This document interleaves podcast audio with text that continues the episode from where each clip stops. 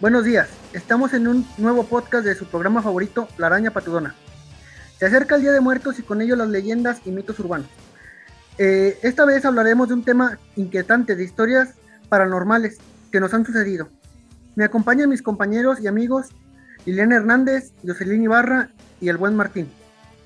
Liliana, ¿alguna vez te ha sucedido algo paranormal? Eh, no, a mí en realidad no me ha pasado nada. Eh, pero sí tengo familiares que, le pasó algo un poco fuerte porque de repente es un primo mío eh, nos empezó a contar como que en su casa se, empezaban a escuchar cosas este y o sea cosas que ya no estaban en donde deberían estar en diferente lugar. Eh, y como vive solo entonces, pues, como que se espantó, o sea, porque yo creo pensó que se había metido alguien a contrateo o lo sé. Entonces puso cámaras de seguridad en su casa. Eh, y después de un tiempo se dio cuenta de que se movían las cosas, o sea, no era un estratego en sí, sino que pasaban cosas extrañas en su casa. De hecho, llegó una vez que ya de tan fuerte que estaba, o sea, mejor se mudó porque hubo una noche donde en sí ya la cobija le habían quitado, o sea, le jalaron la cobija junto con su pie y aparte las puertas se abrían, tenía un librero, o sea, hasta los libros los tiraban. Como coloquialmente se dice, le jalaron su pata. Bueno, yo te cuento mi experiencia. A mí nunca me ha sucedido así nada paranormal o algo así que, que me asuste. Pero pues igual como mi compañera me han sucedido. Bueno, no a mí, pero me han contado familiares que le suceden, por ejemplo, a mi abuelito. Este dice que cuando estaba el pequeño, eh, creo que él arriba a caballos o algo así, no recuerdo la verdad muy bien, pero creo que una vez se le escaparon unos y pues él buscándolos andaba por un río y pues de la desesperación de no poderlos encontrar pues estaba llorando y dice que de repente llegó una persona vestida de negro eh, con un caballo y dice que era como una vestimenta como de un charro. Y entonces dice que pues el charro le dijo que, tenía, que si estaba bien. Y pues él creo que le explicó lo que le había sucedido y todo eso y le dijo que no se preocupara, que lo llevaba a su casa. Y pues total lo subió a su caballo y se lo llevó.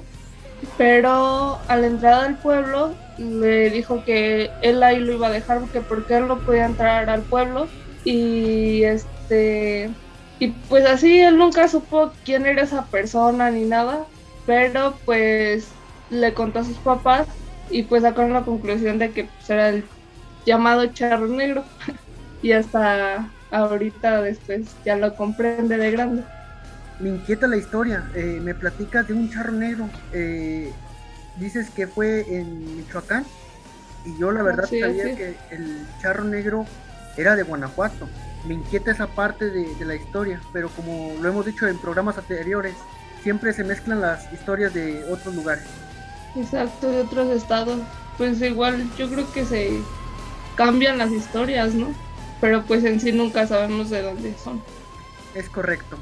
Martín. Sí, dime, Nedino. ¿Alguna vez te ha pasado algo similar o alguna experiencia paranormal? Este, fíjate que sí, Enedino. Eh, cuando yo tenía alrededor de 8 años aproximadamente, este, yo tuve una experiencia paranormal en la casa de mi abuelo y también era la casa de mi bisabuelo en ese entonces. Te estoy hablando de una casa de la época de la revolución. Es una casa muy antigua.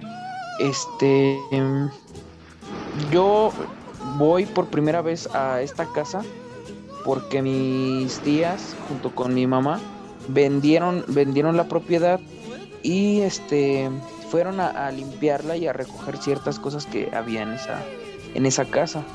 Pues como, como es de esperarse, pues estaban ahí mis primos, ¿no? Estaban mis primos y yo jugando. Ya ves que esas casas en Edino tienen dos zaguanes, bueno, tienen zaguanes. Y este, en, en el zaguán de hasta mero al fondo había un cuarto, era el único cuarto que había. ahí estábamos jugando en el, en el zaguán, mis primos y yo en el último zaguán. Cuando de pronto este, se escuchan como murmuros y, o queja, era como un, alguien quejándose, cosa que pues a nosotros nos extrañó porque pues no había nadie. Este, mis tías estaban casi en, el acceso de la casa al entrar y pues nada más estaban mis primos y, yo, cosa que no, no le encontramos una explicación lógica, ya que pues éramos los únicos que estaban ahí y era un, lamento, un, este, pues de alguien ya mayor, o sea, se escuchaba como si fuera un, viejito, alguien, alguien mayor. En realidad me, impacta tu historia también, Martín, al igual que la de Jose y, Diana, eh, pero ¿nos podrías explicar un poco más cómo era el tipo de quejido o lamento más que nada era como de sufrimiento en Edino. Era, era algo, pues, este, sorprendente de escuchar. Porque ahí en esa casa pasaron muchas cosas. Cuentan también de que en esa misma casa había un, bueno, falleció un ex militar, ya que se encuentra la casa ahí por donde está el, la penitenciaría este, viejita por la calzada.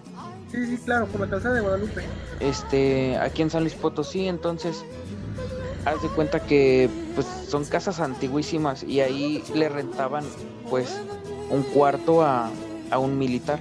Y ahí falleció, bueno, cuentan, cuentan que falleció ahí y historias atrás también de, de, familiares dicen que se veía al, militar este pues ya fallecido en, en el lugar, en un banco, era como una mecedora que tenían en un zaguán. Se me puso la piel chinita de escuchar esa historia, la verdad, impactante. Liliana, este, ¿algo que quieras aportar a, a lo que nos han comentado los compañeros? Eh, a mí me impresiona bastante lo de mi compañera Joseph, eh, porque como dices tú, son leyendas que vienen desde ya hace un tiempo atrás eh, y aparte que se escucha pues en toda la república y que su abuelo como que no sé si se ha afortunado o, no sé cómo de haber vivido eso entonces sí es como impresionante pues incluso él no recuerda porque estaba muy pequeño pero pues a ti no te ha pasado nada Benedino eh, al igual que Martín y al igual que, que muchos de la audiencia.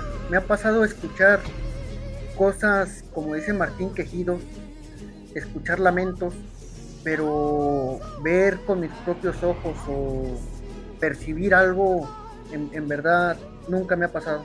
Este, les digo, se me hace impactante lo que se cuenta por toda la República, como dicen. Y sí, son cosas que la verdad nunca sabremos si es un hecho paranormal, podrían ser hasta nuestros propios nervios o imagino que, no lo sé, tal vez ruidos que confundimos con otras cosas. Exacto, yo creo que hay veces que nosotros mismos nos sugestionamos, ¿no? Sí, es correcto. Pero tú, Enedino, en lo particular, ¿no crees en, en lo paranormal o por qué lo mencionas como algo que no... Ay, se me, se me fue la palabra en el... pero este, porque, eh, como te digo, nunca lo he visto. Y como dicen, igual, en, cualquier parte, ver para creer, ¿no? Exacto, hasta que no lo vives, no crees. Eh, no quisiera vivirlo, ¿verdad? ¿Quisieran vivir algo similar? No, yo la verdad no. la verdad yo tampoco. O a lo mejor por curiosidad alguna vez, pero no, yo creo que no. bueno, jóvenes, nos despedimos de este podcast y gracias por habernos acompañado en otra en otra sesión de La Araña Patudona. Hasta la próxima. Bye.